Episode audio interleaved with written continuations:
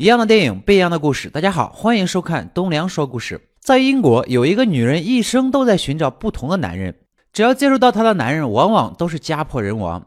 这种女人你敢要吗？今天给大家说一个英国剧情片《烈火情人》。老马是国家卫生部的一名高级官员，在一次活动聚会中邂逅了妙龄女郎安娜。老马被安娜深深的吸引，而安娜看老马的目光也充满了异样。几天后，这个女孩出现在老马家中。不过她的身份是小马的女朋友。离开前，两人目光隔空对视，可是母子二人均未发现有什么不对。之后，安娜打电话到老马的办公室，约他到公寓见面。照理来说，儿子的女朋友约自己去私密的地方会面，肯定是不能去的。但是老马本着“我不入地狱，谁入地狱”的想法，急匆匆地赶了过去。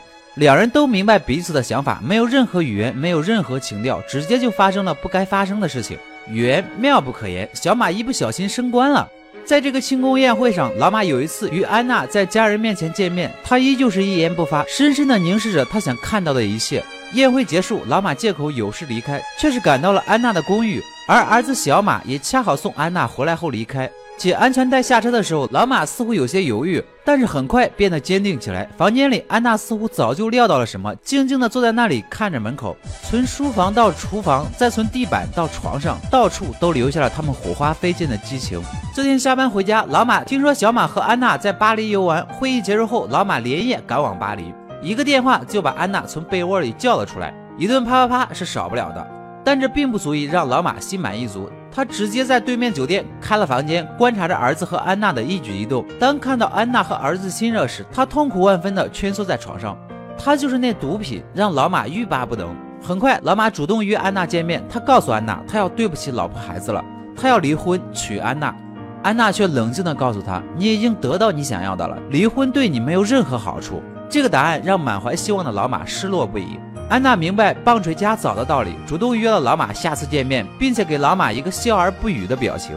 安娜一边坦然和小马谈恋爱，一边寻找各种机会和老马约炮，和两人同时建立起了关系，可谓是一心二用，游刃有余的把父子两人玩弄于股掌之间。这天，老马轻车熟路的来到安娜的住处，发现一个陌生男子在房间内。安娜借口说老马是来借书的，看来男子的身份并不简单。男子走后，老马立刻追问男子的身份。安娜说出了一桩往事：她的哥哥爱上了她，但是被安娜拒绝了。悲痛万分的哥哥直接割腕自杀了。无奈之下，安娜只能暂时搬到邻居彼得家里住。在这个难过的阶段，是彼得一直在照顾她。一段时间过后，安娜再次来到了老马家中做客。这次的身份是未来的儿媳妇儿。小马表示要和安娜订婚。饭后，父子二人打桌球谈心。老马劝小马不要结婚，这女人不是你想要的。小马很不赞同，你不了解安娜，你要是了解安娜，你就不会说这种话了。要我说啊，是你俩都不了解还差不多。夜里，老马偷偷潜入了安娜的房间，不料却被女儿看到了一切。第二天，老马下班回家向女儿解释：“那啥，其实我什么也没做，就是你妈不同意你哥的婚事，我去做个思想工作啥的。”这天，安娜的母亲邀请老马一家来家中做客，说看到小马就想起了安娜的哥哥。安娜却阻止妈妈继续说下去。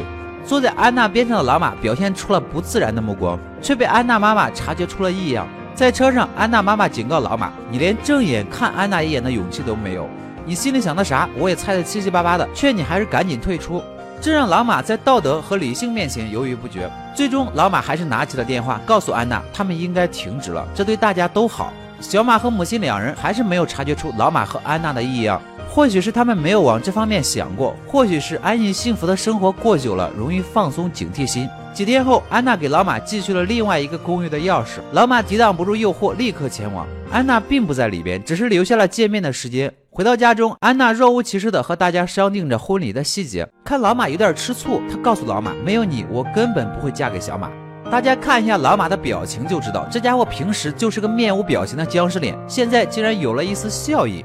到了约好的那天，安娜早早的下了班，在公寓准备好了一切等老马。老马当然是如约而至。到了房间，急不可耐的老马甚至连钥匙都忘了拔出来，就和安娜亲热了起来。这时，儿子小马突然推门而入，看到了不敢想象的画面，他惊愕万分的向后退去，不幸的从护栏上摔了下去，当场死亡。悲痛欲绝的老马拼命的冲下楼，抱着儿子的尸体。安娜却在此时悄悄的离开，留下了这个崩溃的男人。很快，老马辞去了工作，他打算用余生来赎罪。多年后，身败名裂的老马独自过着清苦的生活。简陋的房间里挂的是儿子安娜和自己的合影。在他的回忆里，他再也没有接触过安娜，只有一次在火车上远远的看着安娜抱着一个孩子，和其他的女人没有什么不同。或许花开的意义只在于花开，鸟飞的意义只在于鸟飞，一个人消失的意义只在于消逝。雪中炭，夏日扇，只在一定的期限里发挥作用。鸟尽弓藏，绝对是真理。缘分尽了，彼此相忘于江湖，不要拖泥带水。好了，今天的故事就说到这里。喜欢我的朋友，记得点赞、评论、关注一下。我们下期再见。